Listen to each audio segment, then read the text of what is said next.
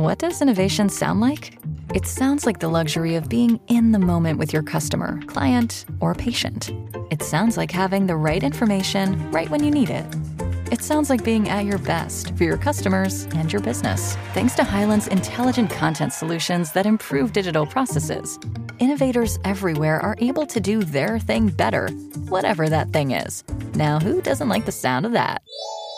Highland, for innovators everywhere. Visit highland.com. Wir haben eine Reise in der Sahara damals gemacht und hatten in Niamey, der Hauptstadt, einfach gesagt, wir ignorieren hier äh, die Behörden und hatten keinen sogenannten Stempel mhm. in unserem Pass. Da hat man uns dann sofort abgefangen, raus aus diesem kleinen Buschtaxi. Und dann sah ich mich plötzlich in so einem offenen Strafvollzug, offen in Bezug auf das Ganze spielte sich draußen ab.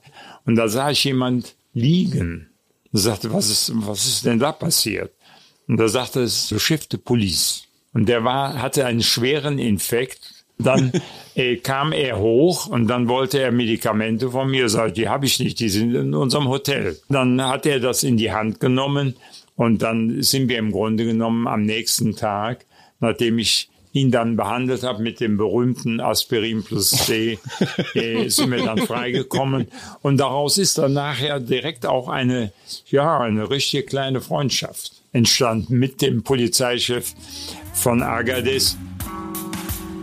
Herzlich willkommen zum Mutmach-Podcast von Funke mit Suse, Paul und Hajo Schumacher.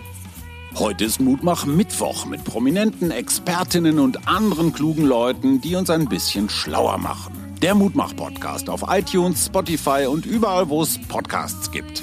Gerne abonnieren, das ist für euch kostenlos, aber für uns ein Kompliment, das wirklich Mut macht. Und jetzt geht's los. Ja, und heute haben wir einen Gast, da freue ich mich ganz besonders. Professor Dr. Walter Möbius. Ich würde ihn einfach mal als Universalgelehrten bezeichnen. Er ist Internist und Neurologe. Wir haben uns vor vielen Jahren mal im Gespräch für die Deutsche Welle kennengelernt. Da ging es darum, dass er der Leibarzt der Bonner Republik war, unter anderem auch Helmut Kohl, aber eigentlich alle, die irgendwas hatten, als in Bonn regiert wurde, die kamen zu Möbius auf den Tisch. Und was mich besonders für ihn eingenommen hat, er ist ein Fan der Gerätemedizin, der Schulmedizin und auf der anderen Seite ist er immer mal wieder losgefahren, eigentlich jedes Jahr in den Amazonas nach Afrika, um irgendwelche Schamanen zu treffen, weil er sagt, hey, Geräte, Medizin, alles prima, aber am Ende hilft ein gutes Gespräch. Lieber Walter, darf ich seit fünf Minuten sagen, jetzt zu dir herzlich willkommen. Ja, vielen Dank für die Einladung. Ich freue mich. Ja, auch von mir herzlich willkommen. Und ich fange gleich mal an, weil das ist ja, klingt ja total spannend, wenn ich höre, du warst im Amazonas, du hast dir angeguckt, wie Schamanen, Heiler sind das ja, Medizin betreiben. Was hat dich da fasziniert? Ja, man kann eigentlich sofort mit einer Geschichte, die das sehr gut beleuchtet, äh, beschreiben. Ich war zusammen mit dem Salesianerpater Oerde. Ich gehöre zum Kuratorium Don Bosco Mondo. Und er war derjenige, der diese ganzen Reisen organisierte und vor allen Dingen auch für Hilfsaktionen sozusagen verantwortlich war. Und ich habe ihn halt begleitet. So kamen wir äh, nach, auch in Brasilien nach Maturacá, das ist am Oberlauf des Amazonas. Und dort waren eine Enklave von Yanomami-Indianern, die dort wirklich äh, noch sehr, sehr ursprünglich lebten. Keine medizinische Versorgung, Riesenprobleme durch die Goldsuche. Aber ich hatte schon nach wenigen Tagen das Gefühl, weil ein italienischer Pate äh, dort sozusagen der Vermittler war und auch die Sprache etwas beherrschte, der Yanomami, haben, haben wir dann doch etwas mehr erfahren können. Und ich erlebte dann zum Beispiel, dass ein junger Familienvater von einer der giftigsten Schlangen gebissen wurde. Und seit vier oder fünf Tagen war der Schamane dieses Dorfes tanzte der. Also ich habe ihn morgens und abends und in der Nacht zwischendurch immer nur tanzen sehen, äh, mit einem Singsang Und der sagte, ja, er hat zumindest schon mal mit seiner, mit seinen Kräften dafür gesorgt, dass er nicht gestorben ist. Denn es war ja eine wirklich sehr, sehr giftige Schlange. Und nach einigen Tagen, die wir da waren, hat dann der Häuptling dieses Stammes mit dem Wunderheiler, sage ich mal, mit dem Schamanen gesprochen und hat gesagt, der weiße Doktor kann man nach ihm schauen. Ich hatte nämlich dort so kleine Wunden und so weiter versorgt. Das hatte sich natürlich schnell rumgesprochen.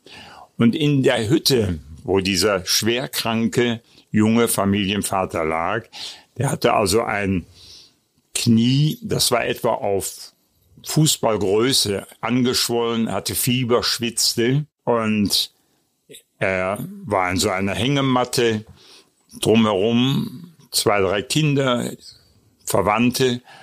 Ja, und jetzt war der weiße Doktor gefragt. Und ich sagte dann unserem, meinem Freund, dem Pater Oerder, jetzt müssen wir nicht nur irgendwas uns einfallen lassen, wir müssen, glaube ich, auch ein bisschen umdenken. Also habe ich, nachdem ich sicher war, dass es Gott sei Dank kein Gasbrand war, habe ich dann ein Antibiotikum ihm gegeben und dann, was immer sehr wichtig ist, Aspirin plus C.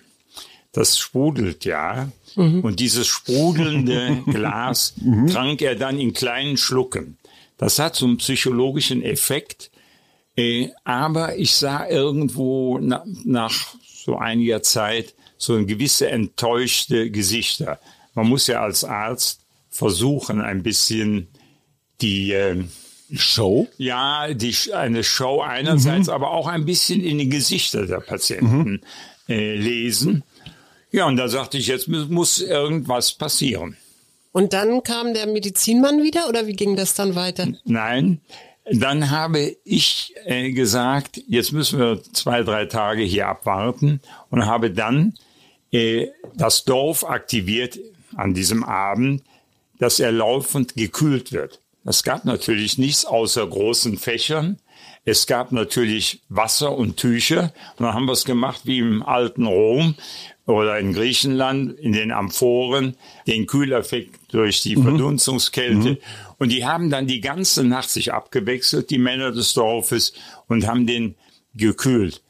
Und da ist etwas passiert, glaube ich, was ich auch heute noch im Grunde genommen nicht nur äh, in freudiger Erinnerung habe, sondern versucht habe, auch immer wieder mal jüngeren Studenten oder jüngeren Ärzten äh, zu zeigen, die Gemeinschaft ist ein wichtiger Faktor. Es gibt ja zum Beispiel auch, dass viele Leute für einen Kranken beten und das hilft. Und da gibt's richtig Studien zu, ne? Der geheilt viel schneller und braucht auch nicht so viele Medikamente und so, ne? Genau. Oder der Krankenhausaufenthalt ist kürzer. Genau. Und in diesem Fall glaube ich, dass dieses Element der Gemeinschaft das Entscheidende war.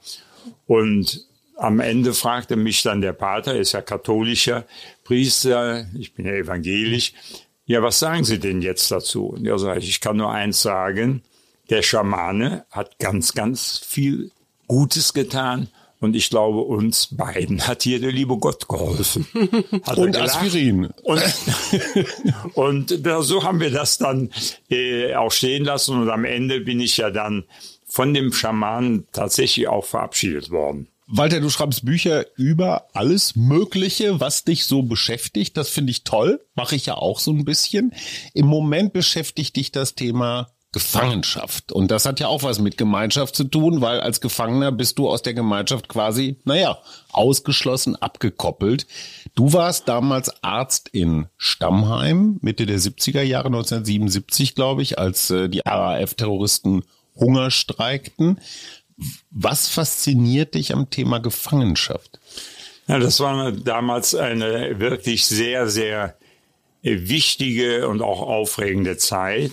Und zwar muss man dazu wissen, dass drei Jahre vorher ja Holger Mainz in der Justizvollzugsanstalt in Wittlich am Hungerstreik gestorben war. Der etwa 1,86 große Mann wog zum Schluss noch 39 Kilo.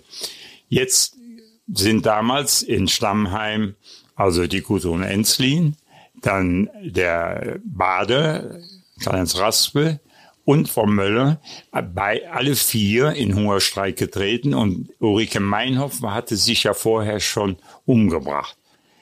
Die Gründe sind immer ein bisschen dubiös geblieben. Wahrscheinlich ist sie gemobbt worden und hat dann auch irgendwo die Konsequenz gezogen.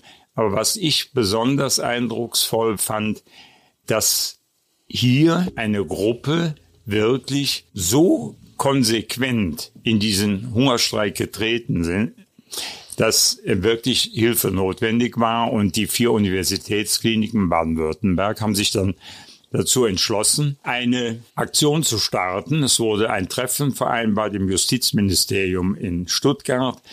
Vertreter aller Kliniken waren vorhanden.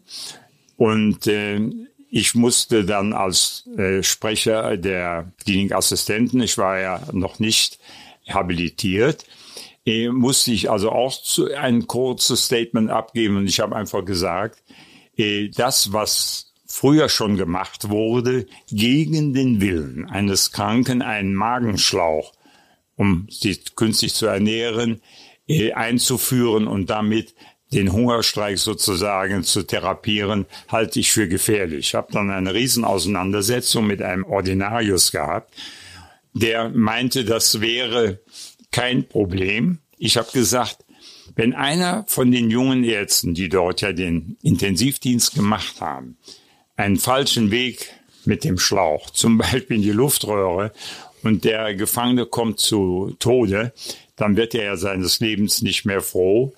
Und der Minister hat dann den Ordinarius hm, gefragt, sagen Sie, ist es denn nun gefährlich oder ist es nicht gefährlich? Und äh, der hat dann ein bisschen, naja, versucht da irgendwo da rauszukommen aus dieser Zwickmühle des gut fragenden Juristen und letztlich muss dazugeben, es ist gefährlich und dann haben wir in Baden-Württemberg das nicht gemacht. Ich hätte es auch abgelehnt, hatte mhm. aber von vornherein gesagt, ich bin bereit, diesen Intensivdienst, wenn das gefordert wird, hier mitzumachen. Bin dann an zwei Wochenenden auch in Stammheim da gewesen, habe damals den sehr engagierten Gefängnisarzt, den Dr. Helmut Henk, kennengelernt, der viel da erzählt hat. Aber retrospektiv muss man sagen, bleibt auch so ein Erlebnis nicht so ganz oder bleibt man nicht ganz unbeschadet.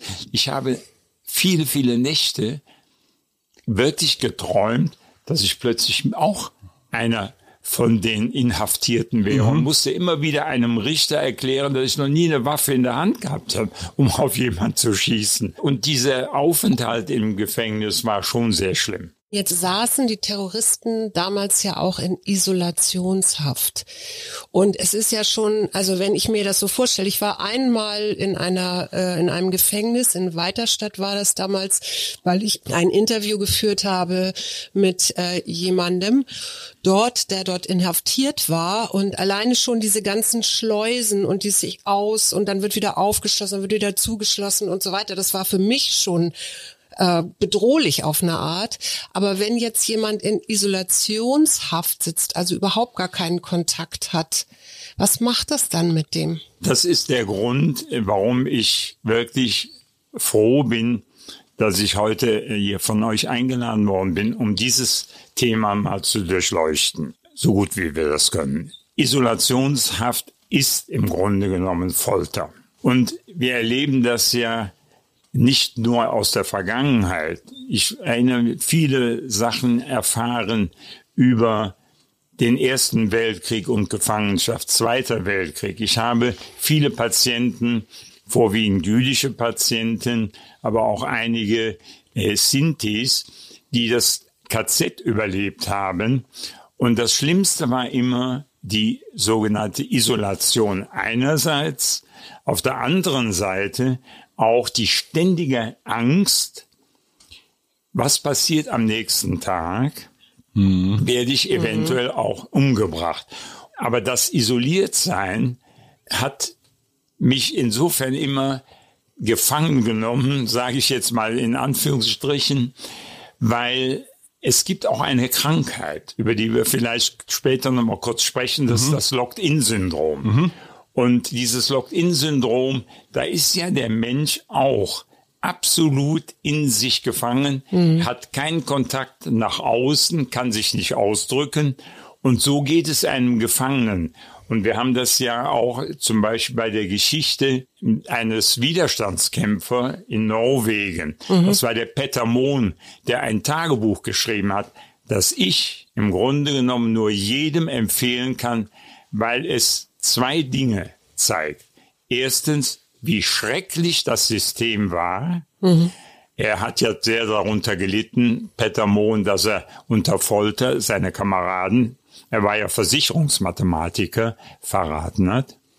Auf der anderen Seite hat er aber, und das fand ich so wahnsinnig äh, bewunderungswürdig, ein Tagebuch geschrieben, hatte natürlich kein Papier, keinen Bleistift oder äh, einen Federhalter. Er hat einen Draht aus einem Draht am Kellerfenster genommen, hat mit dem Draht punktweise Buchstaben geschrieben, also so dass das aussieht, das ist wie eine Blindenschrift. Wie ist das Ganze herausgekommen? Peter Mohn war ungefähr 160, 150, 160 Tage in Haft, wurde dann zusammen mit anderen Gefangenen von Oslo in, von den Deutschen nach, äh, mit einem Kreuzer überführt und dieser Kreuzer ist auf eine Mine gelaufen und das sind bis auf fünf Menschen alle umgekommen.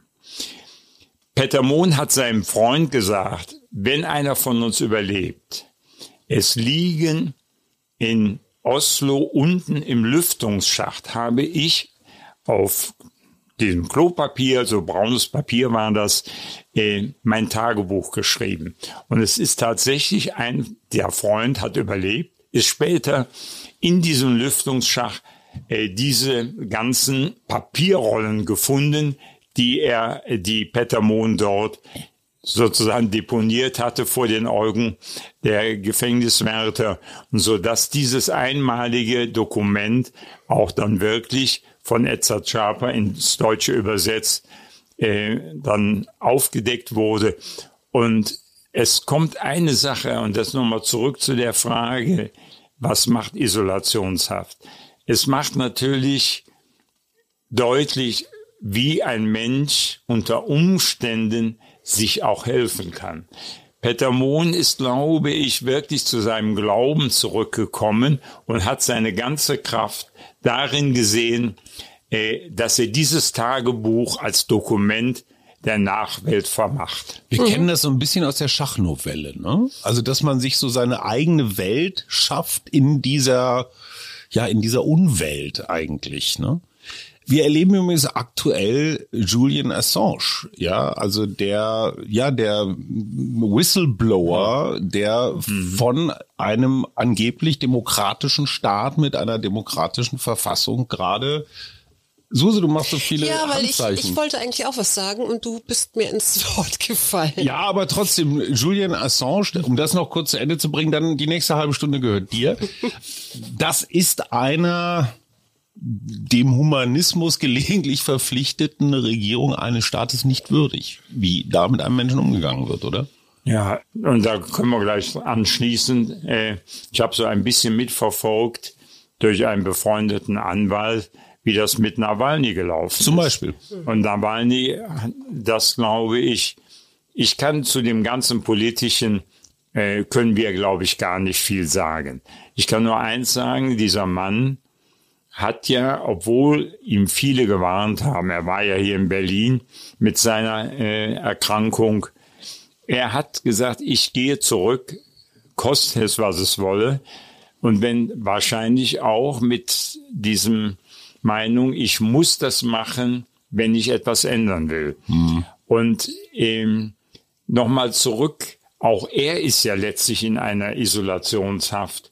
Und das, äh, wir haben ja auch immer wieder Berichte auch gehört, zum Beispiel ein Salesianerpater ist in äh, Auschwitz damals auch in Isolationshaft gewesen, in einer Zelle, die ich gesehen habe. Ich war, habe mir das ähm, bei einer Reise genau angeschaut.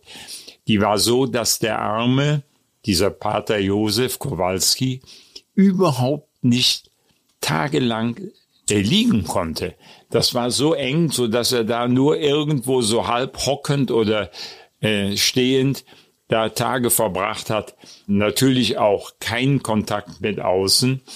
Und da sind wir wieder bei einem, glaube ich, wichtigen Thema, was die Isolationshaft betrifft. Isolation bedeutet ja keinen Kontakt. Ich kann mit niemandem sprechen. Niemand spricht mit mir. Und wenn ich jetzt mal einen ganz kleinen Ausflug mache in die Medizin von heute, dann kann ich nur an alle appellieren, das gesprochene Wort mit etwas Zuwendung, das braucht nicht lange sein. Das können eine halbe Minute. Kann ich einen Patienten beruhigen und ihm sagen, du bist für mich jetzt ganz wichtig. Und wenn wir mal zurückschauen in die Geschichte, was ist passiert damals unter Friedrich II. mit den Kindern in Italien. Der hat eine Studie gemacht, um zu sehen, was passiert, wenn mit Säuglingen nicht gesprochen wird. Mhm. Ein schreckliches Experiment. Mhm. Kaspar Hauser.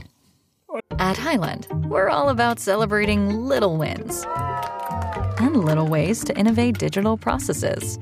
There's no customer pain point too small for us to help with.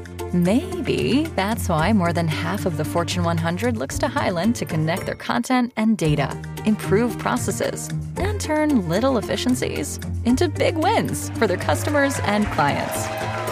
Highland, intelligent content solutions for innovators everywhere at highland.com. nicht gar Nein, nicht das ist nicht, nee, nee. Aber, aber mir als Halbgebildeten fällt das jetzt so ein. Aber äh, diese Kinder sind alle gestorben. Mhm.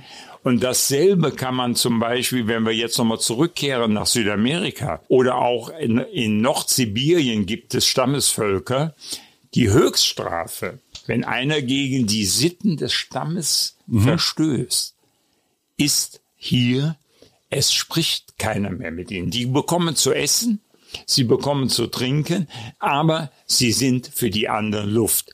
Und das bedeutet für ganz viele auch, dass sie irgendwann auch sterben.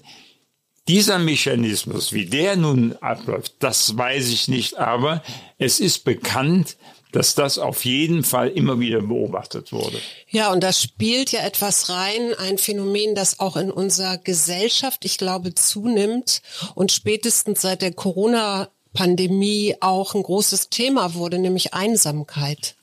Ne, wir sind ja eigentlich interaktive Wesen. Wir brauchen ja das Gegenüber auch, um zu wachsen, um zu lernen, um einen Spiegel zu haben, ja. Was kann Einsamkeit machen? Weil das ist für mich Isolationshaft hat ja auch was mit Einsamkeit zu tun. Ja. Ganz kurz dazwischen. In Großbritannien, so will es zumindest der Mythos, soll ein Ministerium. Gibt es seit 2018. Ach, das gibt's schon? Ich ja. dachte, das ist so eine, ich dachte, das ist so eine Sommerlochgeschichte. Die gibt's wirklich. Nein, das gibt's tatsächlich. Mhm. Es ist, es passiert leider dann nur sehr wenig. Ja, deswegen. Ja, und deswegen, also, mhm. ich weiß das, also aus England, ich werde vielleicht eines Tages mal versuchen, nach London äh, zu kommen, um mit den Leuten zu reden, weil das ein ganz, ganz wichtiger Punkt ist. Und diese Geschichte auch mit Corona, wo ja ganz viele Leute isoliert waren. Wir haben, ich habe zusammen mit einem Freund, Christian Furch, ein Buch geschrieben, Sieben Wege aus der Einsamkeit. Und wir haben das gerade damals, äh, schon noch vor Corona, die Geschichte äh, einer alten Dame beschrieben, die über 90 war. Ein noch wirklich sehr aktiv. Jede Woche fuhr sie zweimal mit ihrem türkischen Taxifahrer zum Bridge spielen, gewann auch häufig.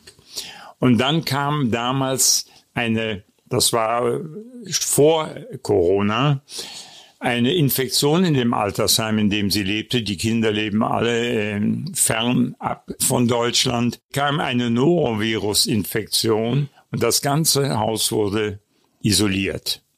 Das heißt, äh, es war kein Kontakt mehr möglich und diese alte Dame, die so tapfer wirklich Krieg überstanden hat, viele, viele äh, auch schreckliche und traurige Erlebnisse gut überwunden hatte, die hat gesagt, das ist für mich nicht erträglich und sie hat dann Suizid begangen.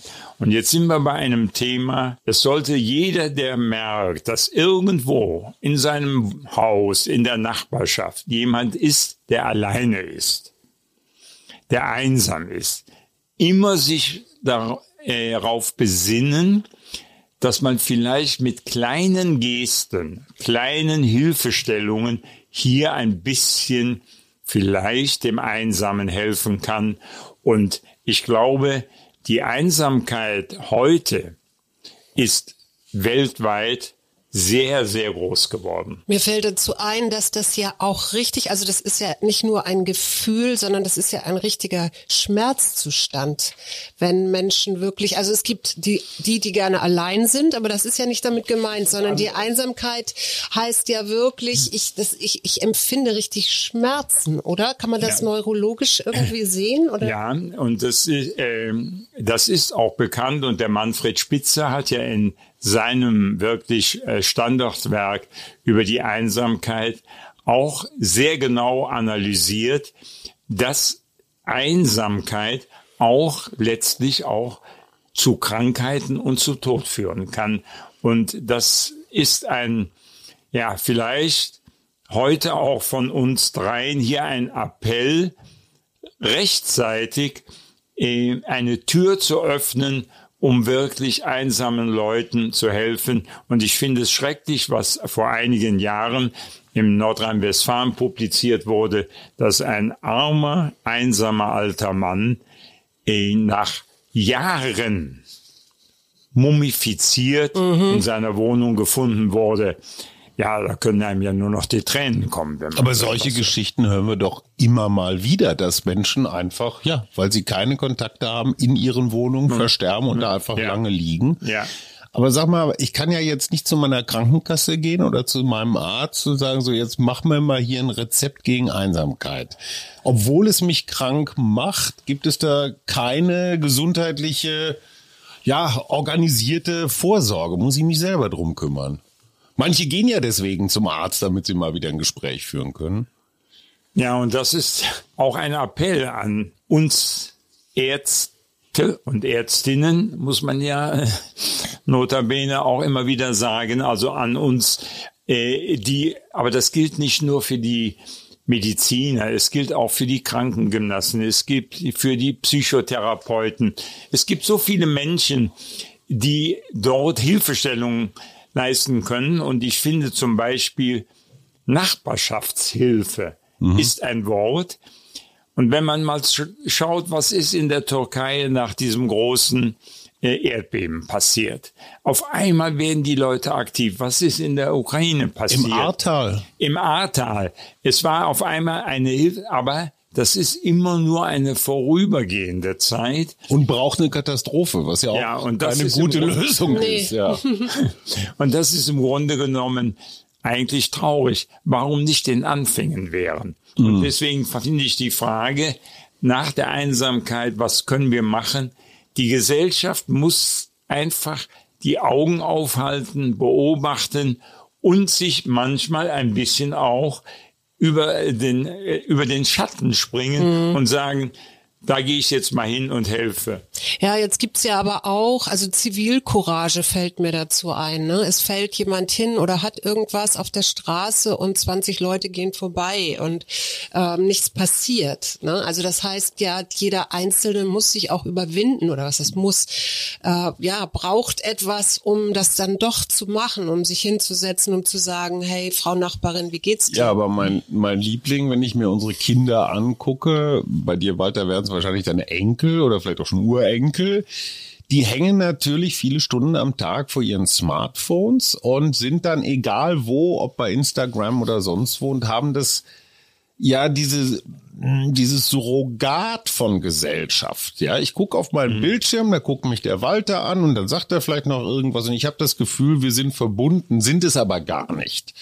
Und ich merke gar nicht, dass ich einsam bin, weil ich das Gefühl habe, auch in diesem Internet bin ich doch total connected. Ja, das ist aber, glaube ich, eine, eine Scheinwelt äh, also deine Scheinwelt in Bezug auf Sicherheit und Kommunikationsverhalten.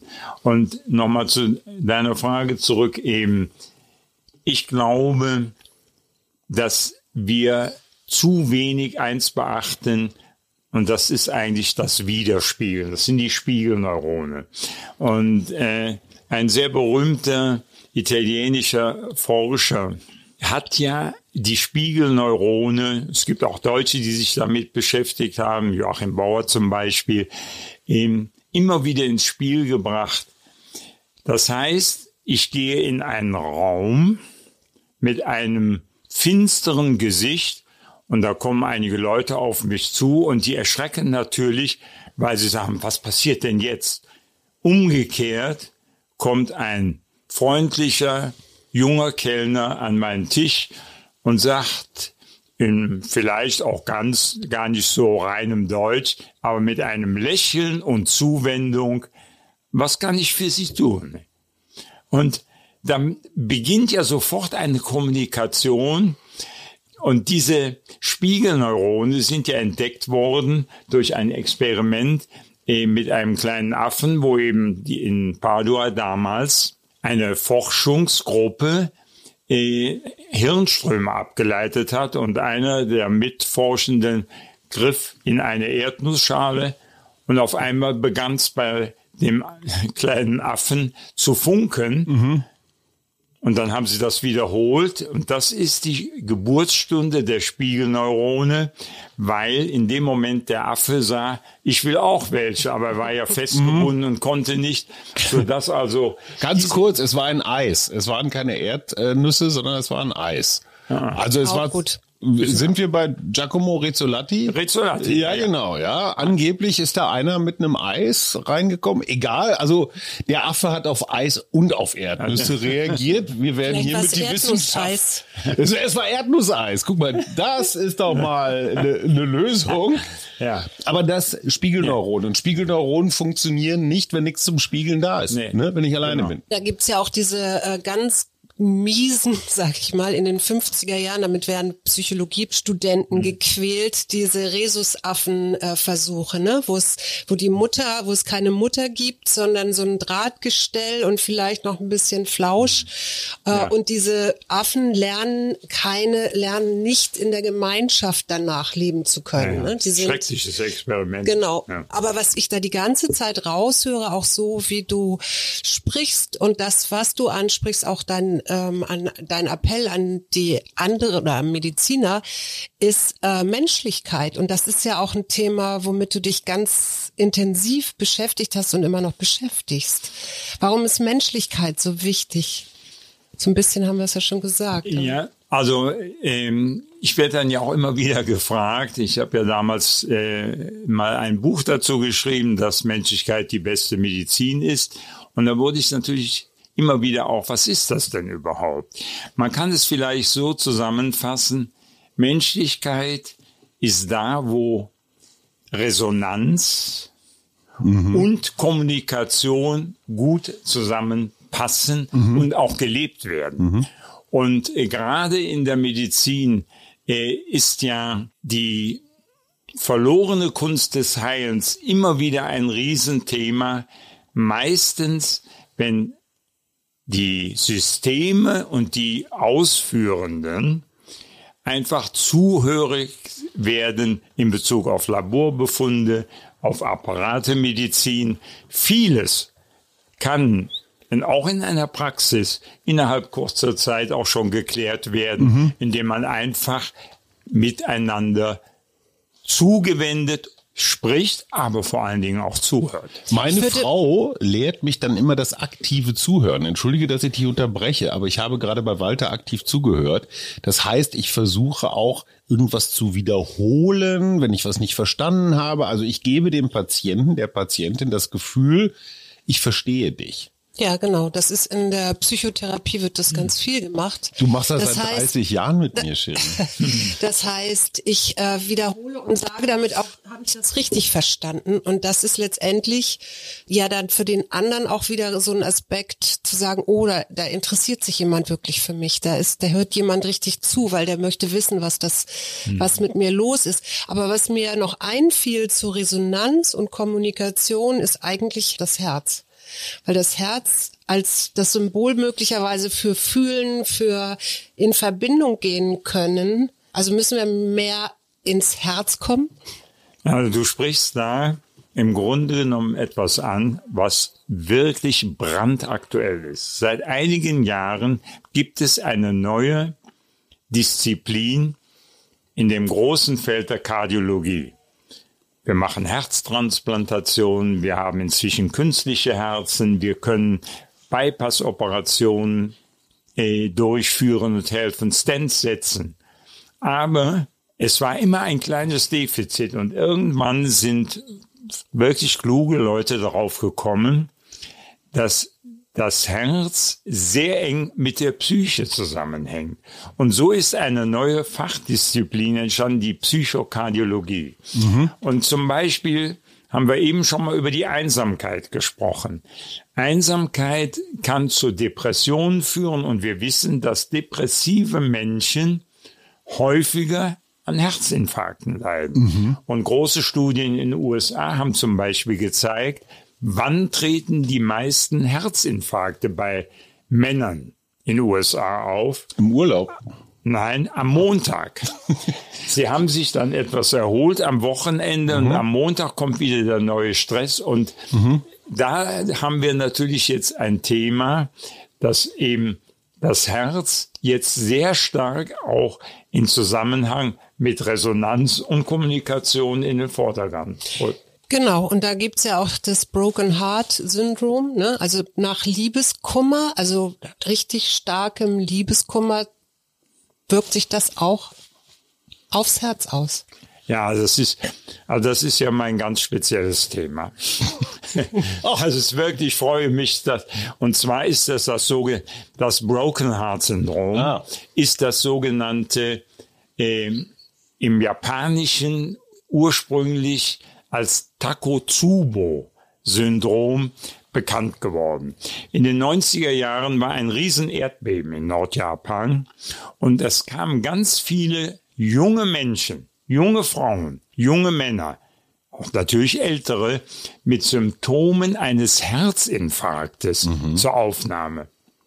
Dann hat man eine EKG geschrieben, man hat sie angiografiert und nach einiger Zeit verschwanden die Symptome wieder. Was war passiert? Und jetzt kommen wir zu dem Begriff Takotsubo. Bei der Angiografie hat man gesehen, dass das Herz eine Form hatte, nicht diese Rundung, die wir alle kennen, sondern eine Einbuchtung wie eine Amphore. Und diese Amphorenform hängt damit zusammen, dass auf der Höhe des Herzklappenrings ein Krampf oder eine Verengung eintrat, die dann die Durchblutung im Sinne eines Herzinfarktsyndroms im EKG zeigte. Das war diese Amphore, die in Japan für Polypen fangen gebraucht wird. Das ist die Takotsubo, also die Polypenfalle. Und der Polyp wird, also diese, Also äh, Oktopus meinst du? der Oktopus, ja. der wird also, äh, diese äh, Amphore wird über den Boden gezogen von den Fischern. Dann kriecht der Oktopus da rein. Aber das geht auch. Aber er kommt nicht wieder raus, weil das äh, rein anatomisch für ihn nicht machbar ist. Und so ist der Begriff Takotsubo-Syndrom entstanden. Und es zeigt natürlich, wie wichtig das ist, dass Schmerz, Trauer, das ist ja nicht nur ein bisschen Liebeskummer, das sind schon eingreifende Erlebnisse. Und ich bin sicher, dass wir bei auch Erdbeben, die wir in den letzten Jahren beobachtet haben, oder Katastrophen, äh, immer wieder das sehen. Und ich habe auch in der Vergangenheit häufig Patienten gehabt, die eine solche Veränderung zeigten, aber dass es dann immer nach kurzer Zeit wieder besser wurde, haben wir solche Angiografiebilder natürlich nicht selber gemacht. Aber es ist bekannt und ein wichtiges, ein wichtiger Aspekt Herz und Psyche. Ja, genau, Herz und Psyche und letztendlich und so weit, das weiß die Medizin ja heutzutage auch, dass natürlich der Körper mit dem Gehirn oder ne, das vegetative Nervensystem mit dem Gehirn und so, dass das alles ein ganzes Großes ist, was mir bei der bei vielen Ärzten immer wieder auffällt und was ich schade finde. Ich gehe zum HNO-Arzt, weil alles, was hier irgendwie Kopf, also Nase, Ohren und so betrifft, das kann auch Auswirkungen haben. Ich rede jetzt von mir selber mit einem kleinen Nasenpolypen auf meine Lunge, aber der HNO-Arzt guckt hier nur auf Höhe meines Gesichts sozusagen und der Lungenarzt ist nur auf der Lungenebene und so weiter. Also das, was mir so ein bisschen fehlt, ich weiß nicht, und das frage ich dich, wie siehst du das, ist ein ganzheitlicher Blick, eben auch auf die Psyche oder auch, also nicht nur auf den Körper, sondern auch auf die Psyche und vielleicht auch auf den, auf die Seele vielleicht sogar. Ja, es gibt ja ein berühmtes Buch, Der gute Arzt, von einem Psychiater geschrieben, Dörner, ist das, der im Grunde genommen ein, mit seinem Buch ein Plädoyer für das ganzheitliche äh, Sehen und auch Behandeln ausgerichtet ist. Das ist, glaube ich, verloren gegangen. Es gibt einen amerikanischen Kardiologen aus Boston, der Lorne äh, ist sein Name, der hat ein Buch geschrieben, The Lost Art of Healing, also die verlorene Kunst des Heilens. What does innovation sound like? It sounds like the luxury of being in the moment with your customer, client, or patient. It sounds like having the right information right when you need it. It sounds like being at your best for your customers and your business. Thanks to Highland's intelligent content solutions that improve digital processes, innovators everywhere are able to do their thing better, whatever that thing is. Now, who doesn't like the sound of that? Highland, for innovators everywhere. Visit highland.com. Und da hat er ganz, ganz viele solche Aspekte mit reingebracht, äh, wie wichtig es ist, nicht nur sozusagen punktuell zu schauen, sondern das Ganze. Und ich glaube, äh, die Krankenhäuser, die so einen Generalisten irgendwo viel mit einsetzen, die werden immer wieder, sei es eine Abteilung, äh, sei es eine bestimmte Station, sei es auch das gesamte Krankenhaus, werden immer wieder erleben, dass sie irgend erfolgreicher sind als andere. Und es, äh, ich habe vor Jahren mal das versucht, auch äh, in Bezug auf eine Formel, die für das Herz gilt, umzuformen. Und zwar ist das HZV, das ist das Herzzeitvolumen. Also das das Volumen, was das Herz in einer bestimmten Zeit pumpen kann. Ich habe das umgeformt, äh, sage das auch immer, damit man mir äh, da keinen Vorwurf macht.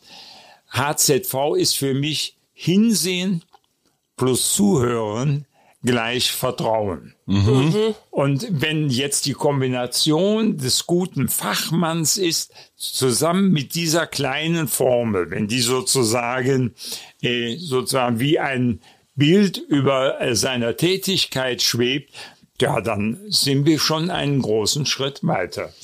Du hast unter anderem im Johanniter Krankenhaus in Bonn gearbeitet, hast gerade ja schon gesagt, evangelisch, katholisch, der Glaube. Das Gottvertrauen ist dir als Rheinländer natürlich irgendwie gleich mitgegeben worden von Natur aus. Bei uns Westfalen, ja, wir können es nicht so zeigen. Suse als Norddeutsche auch eher protestantisch skeptisch, aber der Glaube. Hilft der auch, also hilft der heilen? Ja, ich bin fest von überzeugt, äh, dass jeder Mensch, egal zu welcher Glaubensgemeinschaft gehört, jeder Mensch braucht seinen Glauben. Und wenn das völlig verloren geht, werden auch viele Dinge in seinem Leben mhm. verloren mhm. gehen.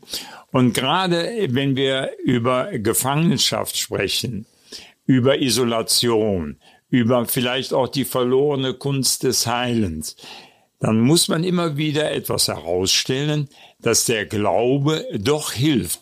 Und es gibt eine wunderbare Studie, äh, die gezeigt hat, dass das funktioniert. Man hat äh, mehrere Leute, also eine Gruppe von ungefähr 300, 400 Leuten, die alle mit dem gleichen Operationsverfahren operiert wurden. Und die eine Gruppe schaute auf in dem, nach der Operation auf eine graue, traurige mhm. Betonwand. Die andere Gruppe, so eine AB-Reihe hat man gemacht, schauten in einen grünen, wunderbaren Garten. Mhm. Und da ist etwas ganz Interessantes passiert. Die Gruppe, die in den Garten geschaut hat, hatte A, weniger Komplikationen, eine kürzere Liegedauer und wir sprechen jetzt nicht über die Zufriedenheit. Das mhm. ist nicht näher untersucht worden, aber ich bin sicher, dass die auch um ein Vielfaches höher war als die andere Gruppe. Wobei man dann natürlich bei solchen Untersuchungen auch kritisch hinterfragen muss, was ist da passiert. Mhm. Aber ich kann mir vorstellen, wenn ich als Schwerkranker, und das ist auch wieder ein Appell an die Pflegenden und die Ärzte, in, auf eine graue Wand nur starre, dann ist dann, dann werde ich auch unzufrieden. Ja, klar. Und bleibe ich krank. dann bleibe ich krank. Du hast ja deine Magisterarbeit ja, darüber geschrieben. Ich habe meine Masterarbeit darüber, Ach, nicht da, direkt ja. darüber geschrieben, aber die Studie kenne ich natürlich auch. Die ist äh, weltweit, äh, wird die immer wieder zitiert, weil sie so toll ist auch. Ne? Ja, und jetzt muss man sich fragen, was können wir daraus lernen? Wir müssen unseren Balkonkasten mal wieder aufforsten. Zum Beispiel. Nein, aber was natürlich ganz wichtig ist, ich kann auf die Weise appellieren, egal ob Herr Schmitz oder Frau Müller auf die Wand schaut oder in den Garten, dann muss ich als Therapeut das abfangen. Ich kann nicht alle Leute in den Garten schauen lassen. Mhm. Und ich muss mich besonders einsetzen für diejenigen, die nur auf die graue Wand. Das mhm. kann ich mit kleinen Geschichten, mit kleinen Gesten machen. Und da gibt es viele Möglichkeiten, um da auch wirklich positiv im Sinne des Heilens zu wirken. Du könntest noch was anderes machen, weil das funktioniert auch, dass du den Patienten, die die graue Wand haben, ein wunderschönes Gartenbild gibst, also ein großes, wo sie drauf gucken können, weil das hat genau solche, also nicht ganz so stark, aber auch Effekte auf das Wohlbefinden. Besser als die graue Wand jedenfalls. Definitiv, ja. ja. Ist auch ja. alles untersucht worden, psychologisch. Aber was ich dich fragen wollte, ich dachte gerade an Viktor Frankl, weil wir, das ist so ein bisschen vielleicht auch nochmal zusammenbinden, der hat lange mhm. im KZ gesessen und er hat sich ja äh, mit seiner Existenzanalyse und Logotherapie ähm, vor allen Dingen auch mit Sinn beschäftigt. Würdest du sagen, Glaube ist auch sowas ähnliches wie Sinn oder würdest du das hm. Glaube ist gleich ähm, Sinn? Also die Sinnfrage ist, glaube ich, für jeden in einer Extremsituation unheimlich wichtig. Und ich finde es auch vielleicht jetzt ähm, als Zusammenfassung äh, eine der wichtigsten und entscheidenden Fragen, äh, die ihr gestellt habt. Viktor Frankl hat ja sogar das Buch von ihm trotzdem Ja zum Leben sagen, mhm. ist ja wirklich lesenswert und immer noch hochaktuell. Viktor Frankl hat den Sinn in seinem Leiden gesehen. Er hat darin einen Sinn gesehen. Er hat äh, auch Sinn empfunden, wie er mit dem Leiden fertig wurde. Und er hat ja etwas ganz besonders Wichtiges vollbracht. Er hat ja als Arzt, obwohl er Furchtbares durchgemacht hat, mit Hunger, mit Gewalt, mit äh, Verletzungen, selber krank, Fleckfieber gehabt, er hat trotzdem den anderen eine Hilfe geboten und er war ja als KZ-Insasse ähm, auch doch in der Lage, mit seinem Wissen und seiner unmenschlichen Größe Kranken zu helfen, Mitgefangenen, um ihnen Mut zu machen. Und ich glaube, das ist in Bezug auf Sinn äh, das Entscheidende gewesen. Aber der Sinn ist doch eigentlich, wenn ich dich richtig verstehe, auch wenn ich Franke richtig verstehe, raus aus dem Ego, so was, wie kann ich meinen eigenen Hintern retten, hin zu den anderen, was kann ich geben? In der Psychologie oder in einem meiner Lieblingscoaching-Fragen ist in jeglicher Krise und wenn es noch so düster und dunkel ist, wozu ist es gut? Mhm. Und wenn du anfängst, über darüber nachzudenken, wenn ich, es, es, es hört sich jetzt gruselig an, aber äh, wozu ist diese Krise gut? Dann fängt dein Gehirn an, wieder weit zu werden und du mhm. findest vielleicht Anknüpfungspunkte und dann gibt es eine Form von Sinn. Wenn du aber sitzt, und das ist für mich Ego, und sagst, ich armer Tropf, ich armes Opfer, alle haben sich gegen mich verschworen äh, und so weiter, dann äh, bleibst du genau da stecken, wo nicht der Sinn ist. Klingt so ein bisschen ja. nach AfD, wenn immer alle anderen schuld sind. Aber Walter, du hast selber eine Gefangenengeschichte erlebt. Du warst im Niger in Agadez, hat man dich hops genommen. Was, was, was hat dir Sinn gegeben? Wie lange warst du eigentlich eingebuchtet? Ja, das war Gott sei Dank nicht so sehr lange.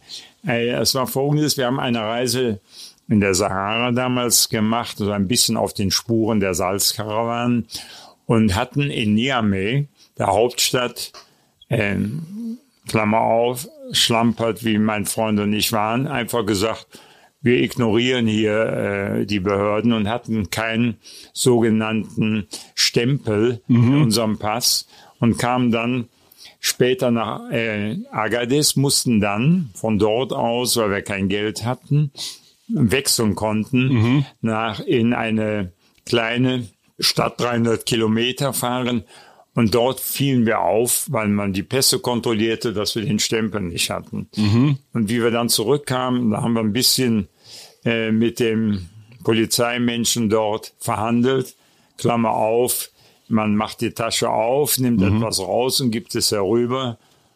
Sava hat er gesagt, alle. Und dann sind wir zurück nach Niamey, aber da hat man uns dann sofort abgefangen, raus aus diesem kleinen Buschtaxi. Und dann sah ich mich plötzlich in so einem offenen Strafvollzug, offen in Bezug auf das Ganze spielte sich draußen ab. Da waren also eine bunte Mischung von Menschen. Mhm. Äh, das waren Drogenabhängige, da waren sicher Schwerverbrecher, die da rumliefen. Es waren sicher auch Kranke. Und wir standen da plötzlich und die wollten unsere Pässe in einen riesigen Korb schmeißen. Oh Gott. Da habe ich da erstmal die Hand drauf gehalten und habe dann versucht, mit dem afrikanischen Beamten da zu verhandeln. Und da sah ich jemand liegen. Und sagte, was ist, was ist denn da passiert? Und da sagte, es ist der Chef de Police von mhm. Agades. Und der war, hatte einen schweren Infekt und wie der hörte das, und dann habe ich natürlich gesagt, je suis médecin. Mhm. Ich, ich, bin, bin Arzt. Arzt. lassen Sie mich durch. Und dann äh, kam er hoch und dann wollte er Medikamente von mir. Sag, die habe ich nicht, die sind in unserem Hotel. Und ja, dann hat er das in die Hand genommen und dann sind wir im Grunde genommen am nächsten Tag, nachdem ich ihn dann behandelt habe mit dem berühmten Aspirin plus C, äh, sind wir dann freigekommen. Und daraus ist dann nachher direkt auch eine, ja, eine richtige kleine Freundschaft entstanden mit dem Polizeichef von Agadez. Heute gar nicht mehr möglich, denn auch dort ist leider viel, viel passiert mhm. und nicht mehr möglich. Aber so drogenabhängige Korruption, Schwerverbrecher war wie in Bonn eigentlich, ne? Das war genau dasselbe. ja, ja, und das, was äh, eben, ich sah auch, da, der prügelten sich Leute. Nun war ich ja mit meinem Freund Günther zusammen dort äh, der durchaus äh, kein Kind von Traurigkeit ist und sich auch zu wehren weiß. Zu zweit ist das schon besser. Alleine wäre das eine Katastrophe gewesen, weil die sofort dann sich auf so jemanden stürzen mhm. und dann Geld her oder oder oder oder. Ne? Jetzt schaust du, hast du ein sehr sehr bewegtes Leben. Was mich noch interessiert ist, was macht dir Stopp. Mut? Das ist die Schlussfrage. Ah, du redest mir jedes Mal bei dieser Suse, Frage weil du nicht zu. aufpasst. Walter hat ganz am Anfang unseres Gesprächs einen Wunsch geäußert. Er möchte noch ein paar Sätze zum Locked-in-Syndrom sagen. Und bevor du die Schlussfrage abfeuerst, sollten wir ihm Muss ja gar nicht die Schlussfrage das sein. Das ist aber traditionell die Schlussfrage. Wir haben dieses Jahr 30. Hochzeitstag, Walter. Das ist, ist das ein gutes oder ein schlechtes Zeichen? Ähm, Locked in für nein, zwei. Nein, da muss ich jetzt mit einem berühmten Kölner Kabarettisten und Karnevalisten sprechen. Das war der Becker. Hans Süper. Ah. Der fragte ähm, seinen Partner Sarens, wie lang bist du eh nicht verheiratet? Und dann sagte sein Partner, genannt das Ei, ich, ja, seit 35 Jahren. Und daraufhin kam von Süper die Frage, und dann sagen sie mir, und wie lange musst du noch? Also Locked-in-Syndrom. Weiß Ja. man eigentlich inzwischen, wie- das entsteht, wo das herkommt? Also es gibt äh, verschiedene Möglichkeiten bei dem Locked-in-Syndrom. Es ist ja so zu beschreiben als der ganz hohe Querschnitt. Das heißt, zwischen dem Rückenmark und dem Hirn gibt es ein Gebiet, das sogenannte Brückengebiet. Wenn dort eine Durchblutungsstörung, eine Entzündung oder auch ein Tumor sitzt, In welcher Höhe ist das? äh, das ist praktisch sozusagen Übergang vom, äh, vom Rückenmark hier und an der Schädelbasis Mhm. Ah, okay, sozusagen. okay, okay. Mhm.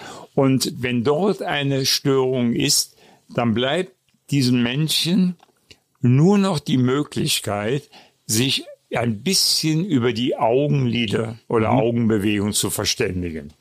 Und dieses Locked-in-Syndrom ist in einem berühmten Buch, das später auch verfilmt wurde, von einem französischen Journalisten, dem Jean Bobet, äh, beschrieben worden, Schmetterling und Taucherglocke.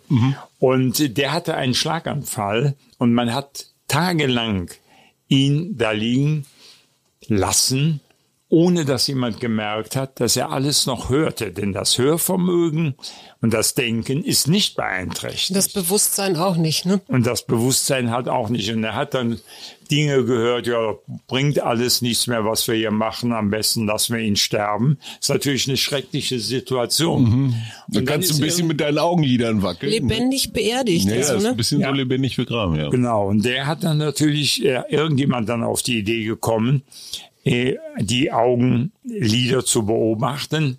Und dann ist über das Fixieren, über eine computergesteuerte Tafel, hat er einzelne Buchstaben gesagt. Wir selber haben das bei uns in der Klinik äh, früher so gemacht, wenn jemand mit einem Querschnitt kam und nicht mehr sprechen konnte, dann haben wir ihm eine Tafel gezeigt und die Buchstaben. Das geht heute mit modernen Methoden viel besser. Und ich selber habe in meiner Freiburger Zeit mal ein junges Mädchen mit 17 Jahren mit einem solchen Locked-in-Syndrom erlebt, wo die Mutter tagelang gesagt hat, meine Tochter versteht mich. Sie hat es aber dann letztlich uns dann auch gesagt, sie kann mit den Liedern so ein bisschen klimpern, will ich mal etwas äh, sagen.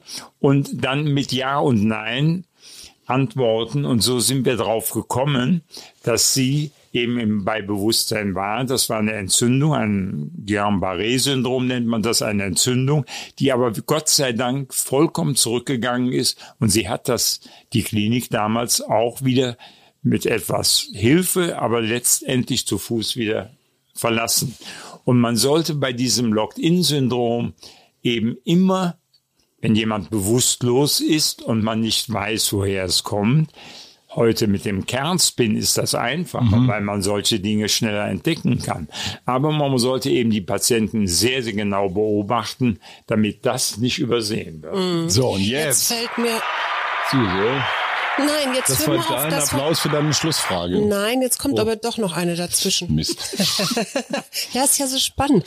Also das, was ich dich noch fragen wollte, wir haben ja angefangen mit den Gefangenen oder über Gefangene zu sprechen. Hältst du denn das, so wie wir das äh, hier in Deutschland regeln, dass wir Menschen hinter also verschließen, weg abschließen, wegbringen. Hältst du das für richtig? Sollte man es verändern zumindest? Also wenn man schon sagt, okay, die müssen untergebracht werden, die müssen von der Straße. Wie würdest du weg. bestrafen? Wie würdest du bestrafen? Ja. Also ich denke, ohne ein gutes Strafsystem kommen wir letztlich nicht aus. Das Schlimme ist immer, sind zwei Dinge. entweder, wenn es dazu benutzt wird, totalitäre Systeme durchzusetzen. Das heißt, dann endet die Demokratie. Mhm. Auf der anderen Seite muss das Strafsystem aber auch so sein, dass zum Beispiel, da muss ich auch ein Plädoyer für gute Verteidigung äh, setzen. Ich habe ja viele Jahre äh, auch forensisch gearbeitet und das sehr schätzen gelernt, wenn jemand gut verteidigt wird. Das ist notwendig. Aber es gibt natürlich Grenzen. Und ich finde, äh, man muss unterscheiden, hat jemand wirklich aus einem, naja, niederen mhm. Beweggrund eine wirklich schwerwiegende Straftat begangen mhm. oder ist aus irgendwelchen anderen Gründen etwas passiert, eh, was uns vielleicht heute noch gar nicht so klar ist. Und ich bin immer wieder überrascht, dass es schon im Altertum, schon unter Plato Gedanken dazu gab, Leute, die gefangen wurden oder äh, im Gefängnis saßen zu den damaligen Zeiten, sie in irgendeiner Weise so zu unterstützen, um sie dann im Grunde genommen nachher wieder auch für die Öffentlichkeit ertragbar oder sogar lebens äh, würdig weiter sich ihre Arbeit oder mhm. ihre, äh, ihr Leben führen zu können. Das also die Resozialisierung. Resozialisierung. Ja. Ich war eingeladen zu einem Veranstaltung in der Justizvollzugsanstalt in Wittlich und habe dort auch ganz kurz darüber gesprochen, nachdem eine sehr bekannte und wirklich hochqualifizierte Historikerin über den Fall Mainz berichtet hat, habe da ganz kurz über Stammheim etwas erzählt und mit den, sowohl dem äh, Direktor der Justizanstalt als auch später mit der Staatsanwaltschaft diskutiert und möchte gerne mit denen auch in Kontakt bleiben, um vielleicht etwas einzubringen. Und da ist ganz, äh, ganz lustig, äh, dass man vielleicht an dieser Stelle Leute, die an diesem Thema auch interessiert sind, vielleicht dort äh, ein bisschen Einfluss nehmen lässt. Ich bin sicher, dass das in Deutschland ein Thema ist, was man sehr, sehr gut weiter ausbauen kann und was vielleicht auch in vielen Dingen hilft. Letztlich den Mensch in, seinen, in seiner Grundstruktur zu verändern und zu sagen, wir müssen dafür sorgen, dass alles gute Menschen werden, das ist natürlich illusorisch. Denn Macht, Geld, und Sex sind eben die beherrschenden Themen, vor allen Dingen, mhm. äh, wenn man so die letzten 20, 30 Jahre verfolgt. Wir wollen aber jetzt niemanden herausstellen. Ich will das ganz allgemein sagen und jeder, der zuhört, wird sicher verstehen auch, was damit gemeint ist. Wir wollen ja hier nicht mhm. politisieren, sondern wir wollen ja etwas bewegen im Sinne positiven Einfluss nehmen. Bevor Susi ihre Schlussfrage stellt, Macht, Sex oder Geld, was würdest du dir aussuchen, oh, Schatz? Mann, ey. Das, das möchte ich wissen. Ja, ja, sei doch mal ein bisschen. Macht, Sex oder Geld, dann ja. muss Sex nehmen. Okay, ich nehme Geld. Bleibt für dich noch Macht, Walter. Aber jetzt kommt die Schlussfrage.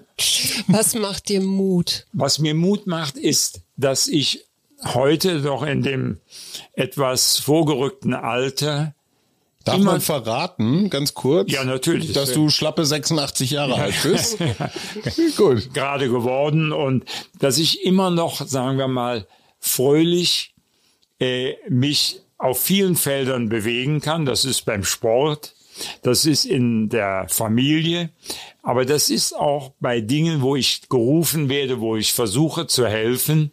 Und äh, meine Beratungstätigkeit hat bisher eigentlich nichts an, äh, sagen wir mal, Aktivität und an Freude eingebußt. Natürlich gibt es Niederlagen, ist, damit muss man fertig werden. Aber ich sehe den großen Sinn darin, dass ich, solange ich noch, sagen wir mal, akzeptiert werde und die Leute auch noch auf mein Wort hören, dass ich das mache, solange ich kann. Da habe ich jetzt noch eine Schlussfrage. Du kennst ja die politische Kaste der Bonner Republik. Und jetzt, gut, du kennst sie vielleicht nicht mehr alle so gut wie damals, aber jetzt haben wir die Berliner Republik. Hast du das Gefühl, dass das, was unsere Politiker und Politikerinnen treiben, Ist das gesund?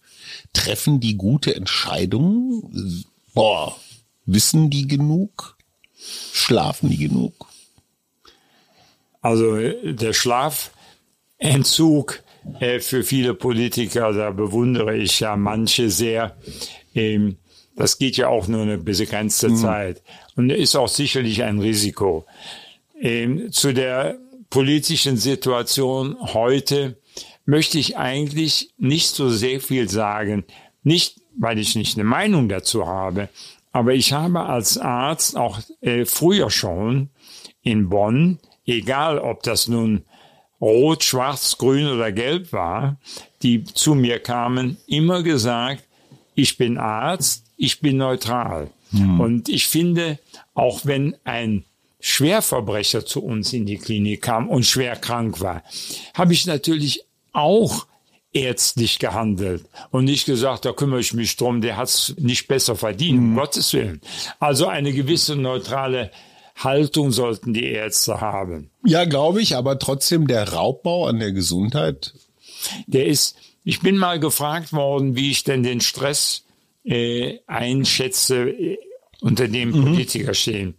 Und ich glaube, äh, dass der Stress sicherlich irgendwann auch dazu führen kann, dass Einzelne eben dann einen gesundheitlichen Schaden. Das ist ein hoher Blutdruck, mhm. es ist äh, Schlafentzug, es ist ungesunde Ernährung. Mhm. Ähm, aber es gibt ja immer wieder einzelne Ausnahmen, die das gut meistern und letztendlich äh, muss jeder egal ob er Politiker ist, ob er Journalist ist, ob er Rechtsanwalt, Arzt, Lehrer ist, völlig gleichgültig, muss sich überlegen, wie versuche ich für meine Umgebung, Freunde, Familie und für mich die beste, sagen wir mal, Steady State zu finden, mhm. um lange und fröhlich leben zu können. Ach, was ein wunderbares Schlusswort. Der Patienten. Hast du noch eine Frage? Nein, nein, nein, nein. Ich, so ich, wollte nur sagen, danke. Das war so umfangreich und ich bin gerade ganz glücklich über dieses Gespräch. Der Patientenflüsterer, Professor Dr. Walter Möbius. Ganz herzlichen Dank, lieber Walter. Bis zum nächsten Mal. Das war der Mutmach-Podcast von Funke. Jeden Montag, Mittwoch, Freitag ganz frisch. Unterstützt uns bei steady.fm, folgt uns auf Instagram oder hinterlasst gerne eine nette Bewertung. Wir hören uns.